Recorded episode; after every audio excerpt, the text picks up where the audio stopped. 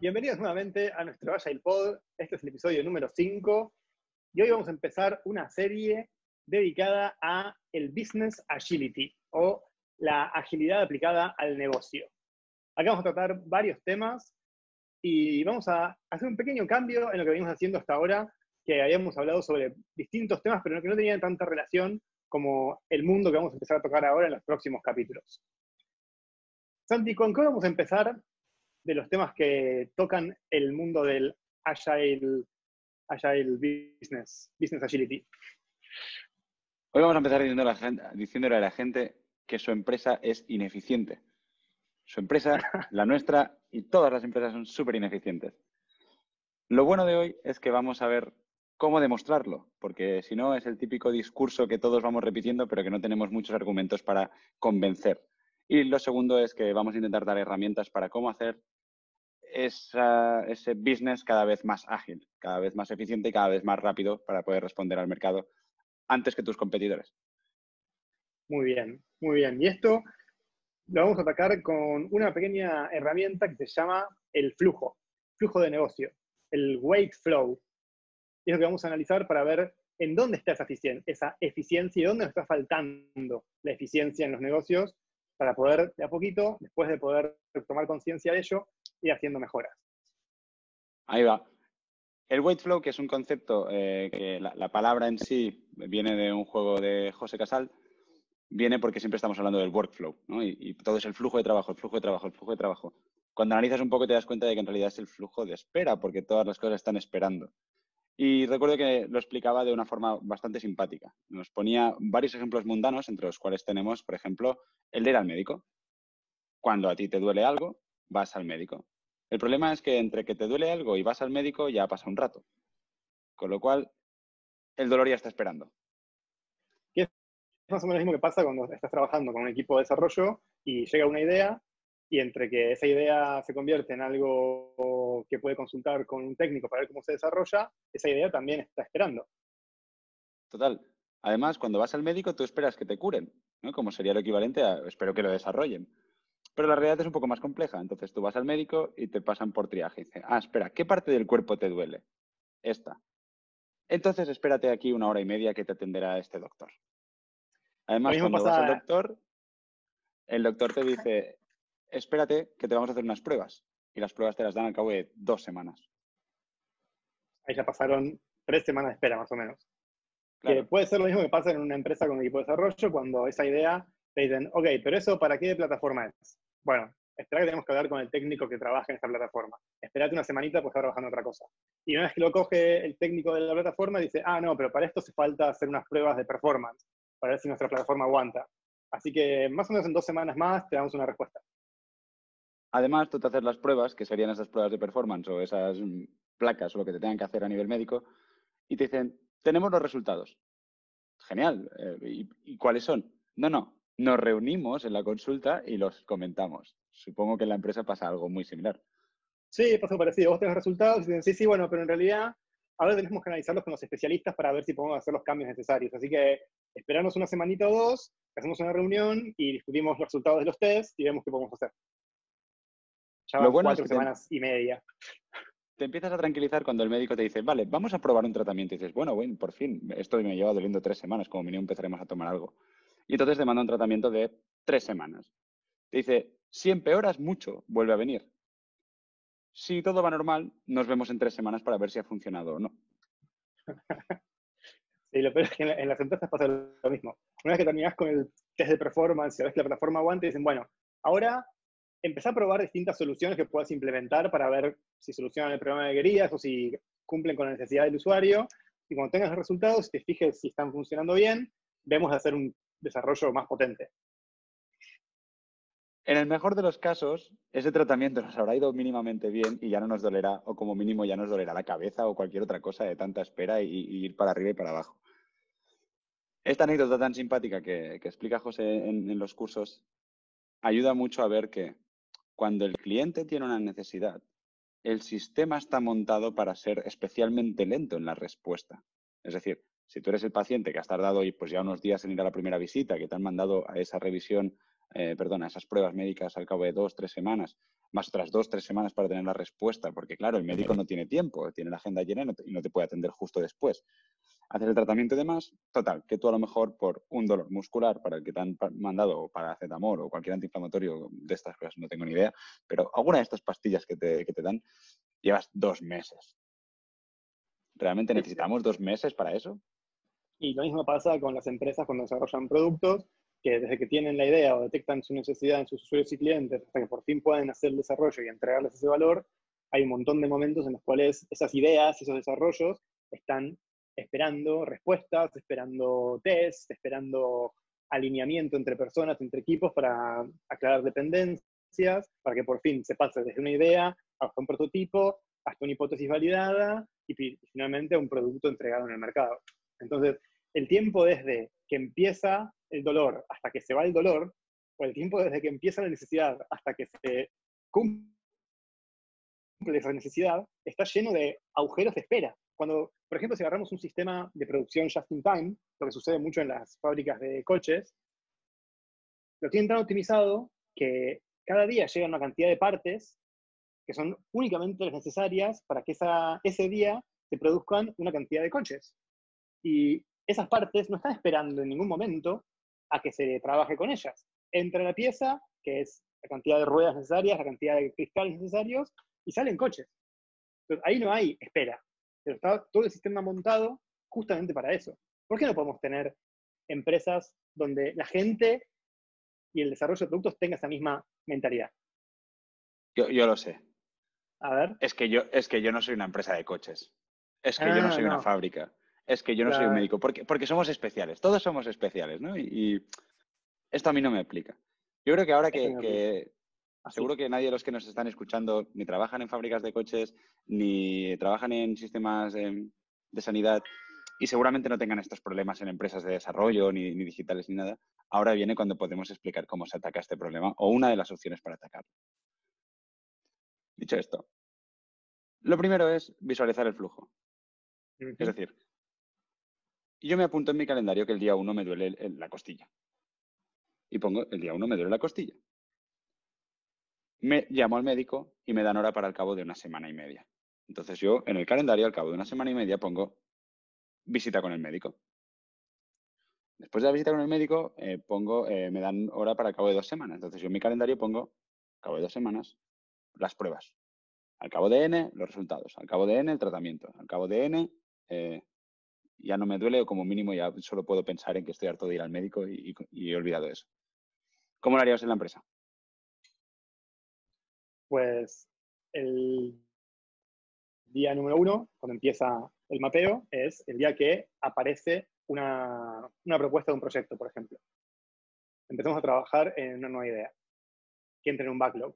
Una historia de usuario podría ser la que entre en un backlog que se crea o un proyecto que se crea. Al cabo de N se discute ese proyecto, se discute la historia de usuario, se refina.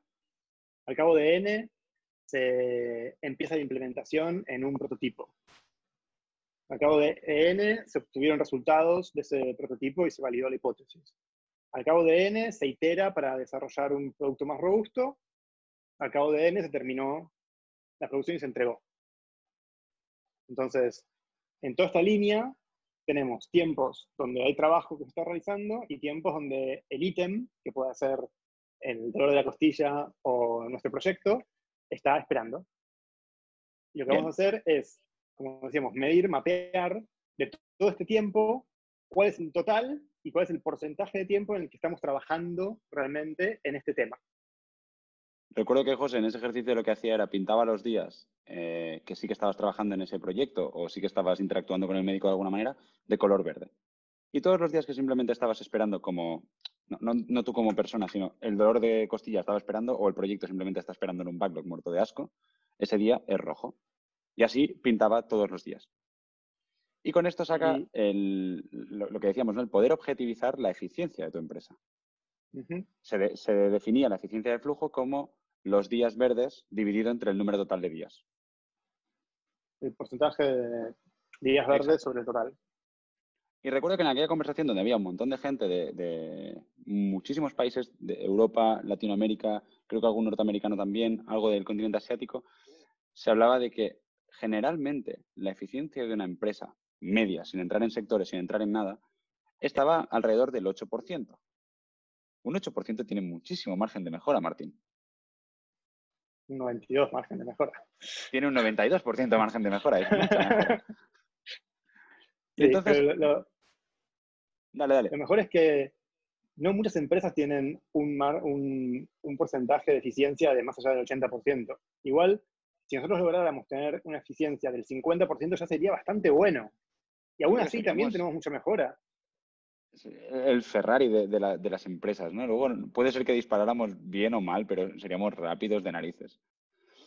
Entonces, la segunda parte que se hace en este ejercicio, después de mapear con, con, algo tan burdo como, oye, días que has estado trabajando en eso versus días que has estado parado y luego a partir de me saco una métrica, es empezar a entender cómo funciona ese ciclo. Por ejemplo, tú al principio pues solo tienes una cadena de bolas verdes y bolas rojas, por decirlo algo. Entonces tienes que entender un poco el contexto. Vale, la bola verde es cuando tú en la empresa mm, se te ocurre una idea. Sin embargo, las tres semanas de bolas rojas que hay es porque hay una reunión de presentación de ideas que se hace una vez al Q. Y solo se hace una vez al Q. Entonces, claro, hasta que no llega, eh, puedes tener suerte de iluminarte el día antes de la reunión o puedes tener muy mala suerte de iluminarte el día después y tener que esperar tres meses. Y ahí pillas una cadencia. Luego te das cuenta que esas discusiones no se matan a la primera, que a lo mejor necesitan dos o tres reuniones, pero esa reunión no pasa en menos de, con cadencias de 15, de 15 días bisemanales. Y ahí vas dibujándote todas las cadencias. Entonces, cuando tú tienes toda la visión con los colores, tienes el número de tu nivel de eficiencia y tienes las cadencias de cada parte de, ese ciclo de, desarrollo, por así decirlo, ahí es donde dices, vale, ¿por dónde empiezo? Claro, y una vez que tenés, o sea, comprendimos el contexto y elegís cuál va a ser tu primer target, pones en marcha un tipo de acción para mejorar ese eslabón de tu cadena, e-, esa, esa cantidad de líneas rojas o de días pintados en rojo, decir, ok, si tenemos acá entre el punto verde 1 y el punto verde 2, cinco días de espera, ¿qué podemos hacer para que esos cinco días sean tres? Una vez que pones en marcha tu acción, te fijas si realmente el resultado fue el que esperabas. Y ver si realmente ese era el lugar que tenías que optimizar, o si tal vez tenés otro espacio en tu cadena donde igual la cantidad de días de espera es la misma, pero las acciones para poder cambiar esos cinco días de espera a tres son más sencillas, son más fáciles. Entonces el resultado es más rápido. Claro, ahí, como, como hablábamos antes, ¿no? O sea, en todo lo que hagas tienes que medir el impacto. Con lo cual, tú una vez visualizas el contexto, como tú dices, analizas cuáles son los, quick wins o los puntos que pueden tener más impacto y menos coste, y decides hacer una, una iniciativa, un, impacto ahí, hacer una acción, tienes que medir si esto ha ido mejor, ha ido peor, cuánto ha mejorado. Oye, eh, le hemos metido aquí 15 agile coaches para mejorar eh, esta parte del ciclo, ¿no? Que es el sprint de los equipos. Vale, te ha costado un dineral y llevan metidos ahí mínimo medio año. La pregunta es, ¿cuánto has mejorado? Si has mejorado mucho, si has mejorado poco, es un dato. Y la otra es, ¿sigue teniendo sentido machacar esa parte de la cadena? Porque cuántas veces no nos hemos encontrado eh, grandes discusiones y, grandes epopeyas para que el equipo que es incapaz de entregar valor, tal y como se suele decir, en dos semanas y que de forma recurrente se está yendo un día más, dos días más, y estamos ahí con una guerra sin fin, cuando dices, espérate, que es que la idea se habló en enero y no se ha vuelto a tocar hasta marzo. A lo mejor es mucho más rápido mirarnos esa parte. ¿Significa que no tenemos que trabajar esto de los equipos? Es más fácil. Se tiene que trabajar todo, pero ¿qué te da más ROI a nivel de trabajo? Y ahí es donde viene lo que hablamos al principio de la agilidad de negocio. La agilidad en este sentido no es únicamente decir, ok, vamos a hacer Scrum de puta madre y tenemos equipos que son la leche y hacen Scrum perfecto. O si tienes un equipo que hace Scrum perfecto rodeado de un negocio con, una cadena de valor llena de agujeros y con un montón de espera, es como tener un Ferrari eh, guardado en el garaje. Muchos kilómetros no va a ser. Va a estar esperando. Y, es súper curioso porque cuando haces este ejercicio, que como todos los que nosotros planteamos son súper sencillos de, ejecutar, te das cuenta de que la mayoría de veces las cosas no esperan porque sí. Es decir, ¿cómo pueden estar las cosas esperando y todo el mundo haciendo un montón de horas? Y además yo duplicando la plantilla cada año, ¿no? Eh, típico periodo de startup que creces de 30 a 150 y no te has dado ni cuenta de cómo. Mete más gente, mete más gente. Mete más gente. Que tenemos que crecer más, pero las cosas cada vez más van lentas. Y dices, bueno, claro, es que le estás añadiendo una capa de complejidad impresionante. Además, todo el mundo está ocupado, como decía, y significa que este ítem está esperando porque estás haciendo otro. Claro. Y espérate que, tengo una horita y como tengo una horita, pues ya me cojo otro. Y, como me he cogido otro, resulta que no lo acabo a tiempo y entonces el que tenía que entrar no puede entrar. Y vas complicando y complicando y complicando y complicando el asunto. Y además es cada vez más pérdida de tiempo, porque si sabemos que el equipo puede hacer 10 ítems, seguir trabajando en planificar más allá de 10 ítems es una pérdida de tiempo. Y el ítem número 11 que planificamos y el trabajo que ponemos para planificar el ítem número 11 es una pérdida de tiempo. Porque hasta que no terminen de hacer los 10, no van a poder ponerse con eso. Entonces, realmente no hace falta estar ocupado todo el tiempo. Hace falta que la ocupación sea la que toca para que el, proyecto pueda fluir. Y, acabas, de dar, acabas de dar, un, para mí la clave del tema. Dejar de pensar en llenar el tiempo de las personas y empezar a llenar los flujos y que vayan de... O sea, empezar a, mejor dicho, no es, no es llenar el flujo, de hecho todo lo contrario probablemente, sino empezar a preocuparte por la eficiencia del flujo si alguien sigue oyendo el podcast hasta aquí, estoy convencido de que has sufrido la enésima sesión de brainstorming de ideas cuando no has acabado eh, todo lo que tenías. Además, cuando vienen ideas nuevas, raramente se deprecan las antiguas. Con lo cual, simplemente es añadir más a la cola. Y añadir más espera la cola.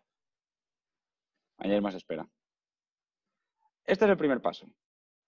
Creo que si haces esto, como mínimo, eh, empiezas a tener datos para poder discutir si tu empresa es eficiente o no, empiezas a ver en qué parte de la cadena tiene sentido meterte. Oye, ¿hace falta contratar eh, gente del perfil que sea para hacer que los equipos sean más ágiles? ¿O hace falta mm, tomar decisiones de una forma diferente? ¿O coordinar mejor las dependencias? Con esto, en los próximos podcasts, iremos viendo cómo atacar las diferentes complejidades que tiene este sistema. Porque, claro, eh, el dibujo es muy bonito, pero la realidad siempre se complica un poco. Pero bueno, es la primera parte, es el primer paso. Lo dejamos por aquí? Perfecto. Como siempre, abiertos al feedback, eh, eh, al botón de suscribir, los comentarios o nos contactáis directamente a través de, de LinkedIn o mensajes al canal. Y nos vemos en el próximo. Muy bien.